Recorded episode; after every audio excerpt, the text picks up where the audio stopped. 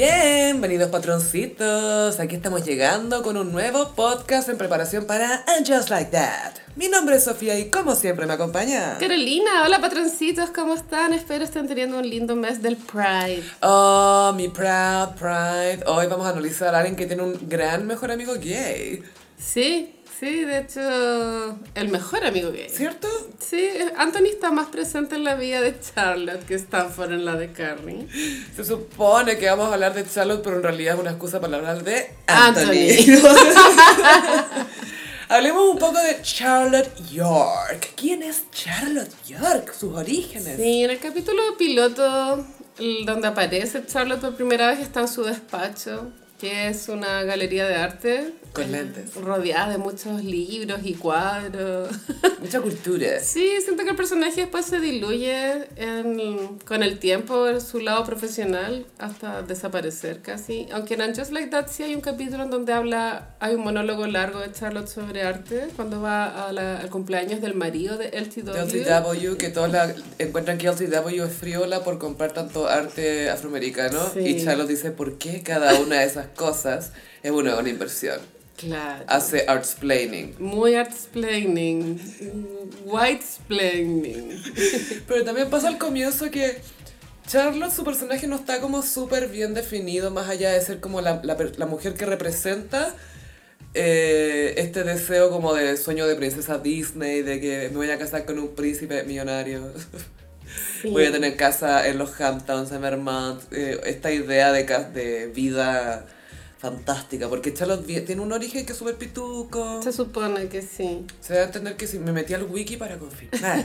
¿Y salía qué? Ay, a la, a la mamá como tú le decían cookie, que es muy cuica esa cuestión. es como que le digan quickie. Pero ella, claro, fue a la universidad y después llega a trabajar a Manhattan y está trabajando en estas galerías de arte. Y es la última en sumarse al grupo de amigas.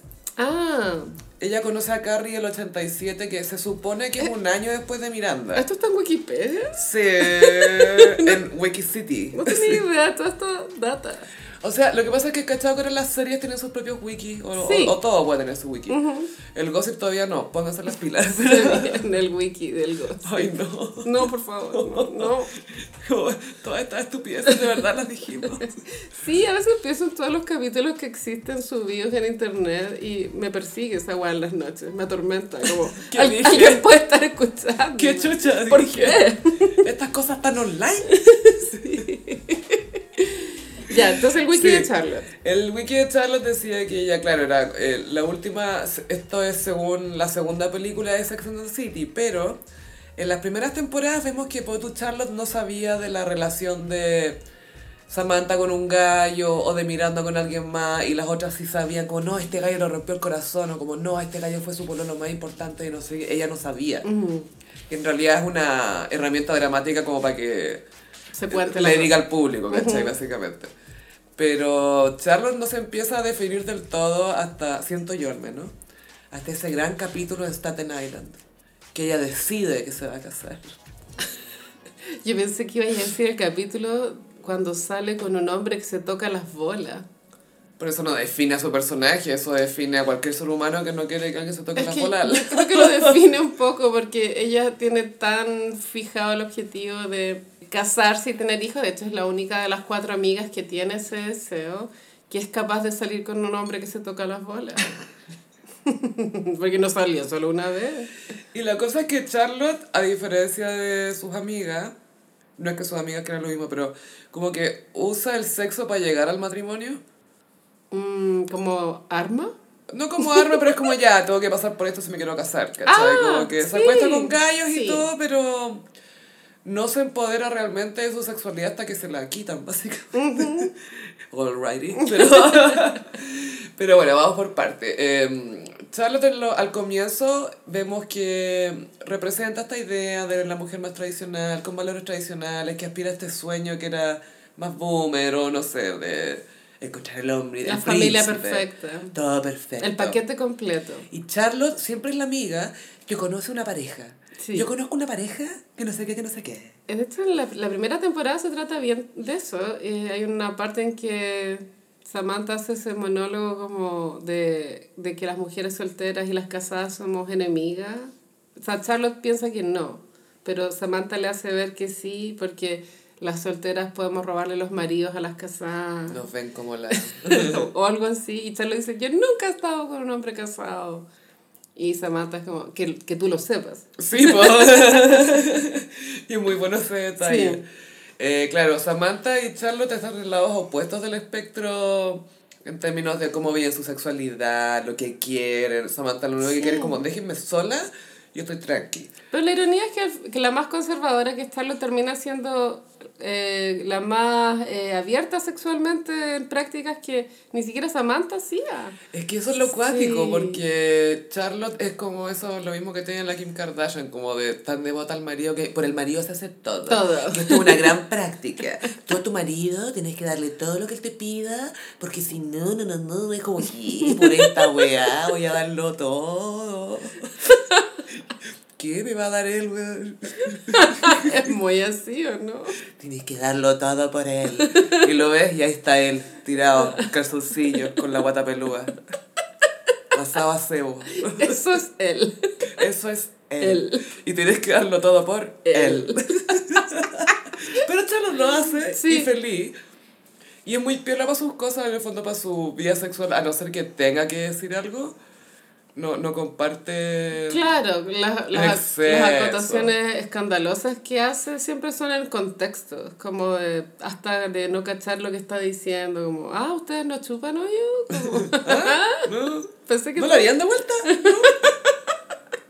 O en Just Like That, que le hace felatio a Harry, y igual hay un microsegundo en la escena, como se ve, ¿cachai? Sí. Un, un frame. Un El, frame. el, el follow que la conquistó.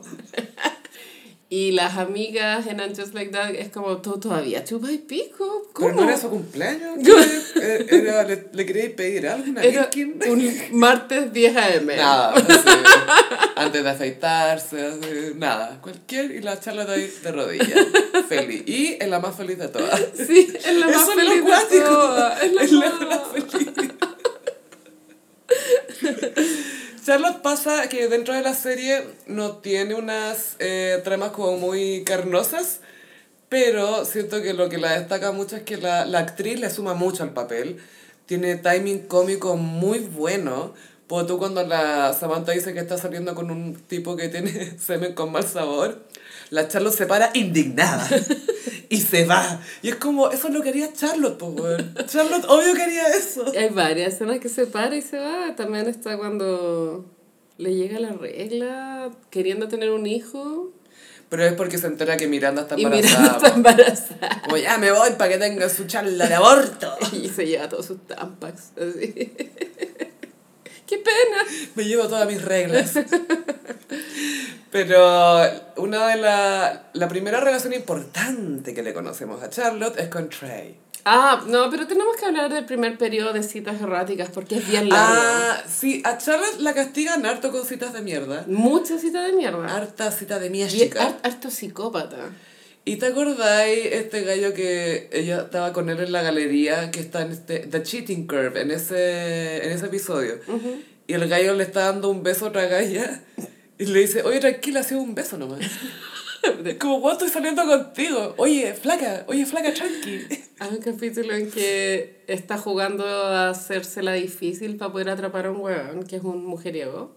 Y el weón la va a dejar al, al a su edificio y Charlotte para hacérsela difícil no lo hace subir como para no tener sexo.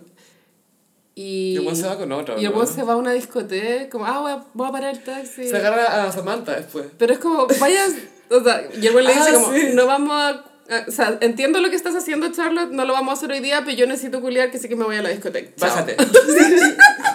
Bájate, quiero culiar. y la Charlotte, so rude.